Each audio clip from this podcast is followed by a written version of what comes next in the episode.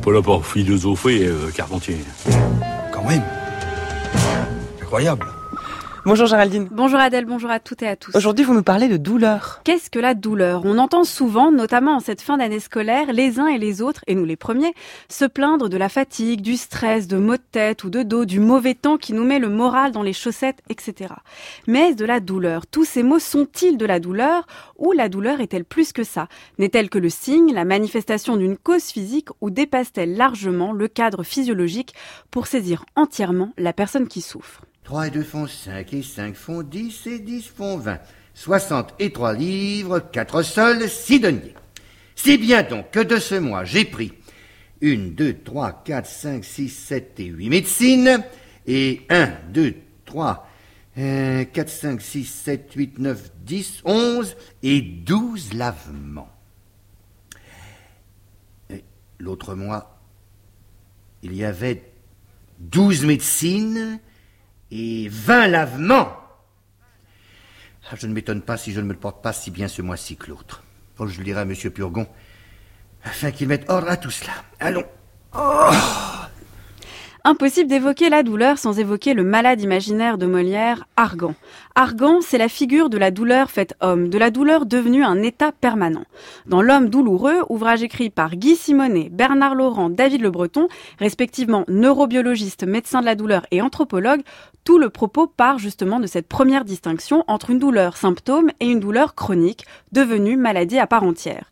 Et cette douleur maladie est l'un des enjeux majeurs, selon eux, de la médecine aujourd'hui, car elle implique de revenir sur toute une conception que l'on a de l'homme malade. Un homme réduit à un corps dont seuls quelques mécanismes enrayés créent de la douleur. Mais que dire aujourd'hui de cette douleur, donc, qui n'est liée à aucune cause physique claire et curable, mais relève de la personne tout entière? Si la médecine doit la prendre au sérieux, comment la traiter, comment la définir, que dit-elle de nous? La douleur serait-elle devenue une manière de vivre pour beaucoup, une manière d'être? Pour ma part, je ne connais que des gens plus ou moins atteints de maladies plus ou moins nombreuses, à évolution plus ou moins rapide. J'ai le droit de soupçonner le premier venu d'être un porteur de germes. Vous, par exemple.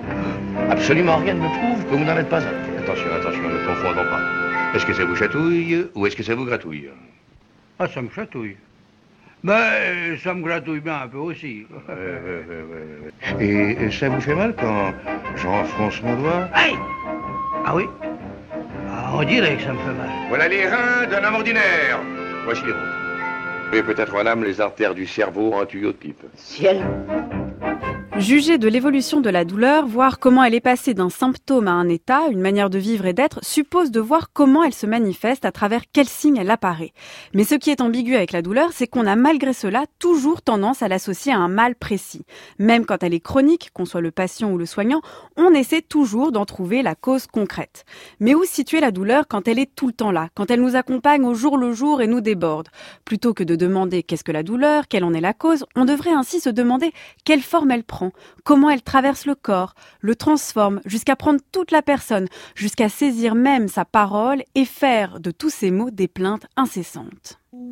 Lève-toi, c'est décidé, laisse-moi te remplacer, je vais prendre ta douleur. Doucement, sans faire de bruit, comme on réveille la pluie, je vais prendre ta douleur, prendre ta douleur, je vais prendre ta douleur.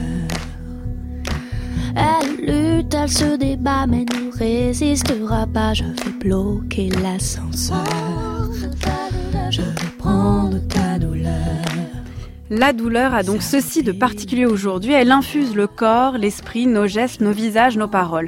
Dans Ninfa Dolorosa, le philosophe et historien de l'art Georges Didier Huberman mène l'enquête sur tous ces gestes de lamentation qui ont été travaillés par les artistes le deuil, la souffrance, la peine. La douleur s'exprime autant qu'elle se regarde, elle a forcément quelque chose de la mise en scène, du spectacle. On montre que l'on va mal, que l'on est mal, on le dit, on l'exprime, ce qui jette forcément le trouble sur la véracité de la douleur. Alors même qu'elle se généralise et qu'elle est prise au sérieux, la douleur est malgré tout suspecte d'être jouée, d'être fausse. Mais pourquoi il y aurait là un problème? Si la douleur ne tient plus à l'objectivité mais au sujet lui-même, autant le prendre lui au sérieux, même quand il en fait trop, car là est la douleur, dans cette insistance à dire que l'on va mal, peu importe si c'est vrai ou pas. Merci beaucoup Géraldine. Rappelez-nous le titre des deux livres dont vous venez nous parler et que vous avez sous les yeux. Alors ce sont deux livres très différents. Il y a d'abord le livre de Georges Didier Huberman, Ninfa Dolorosa, et c'est sur la mémoire d'un geste qui est paru chez Gallimard. Là c'est vraiment un livre d'histoire de l'art. Et puis un livre de Guy Simonet, Bernard Laurent, David Le Breton, donc L'homme douloureux chez Odile Jacob. Et là c'est beaucoup plus un ouvrage scientifique, un travail sur la douleur aujourd'hui. Eh ben merci et merci pour le malade imaginaire, Knock et Camille. Quelle belle chanson. Merci Géraldine. Votre chronique est à réécouter en ligne sur le site du journal de la philo.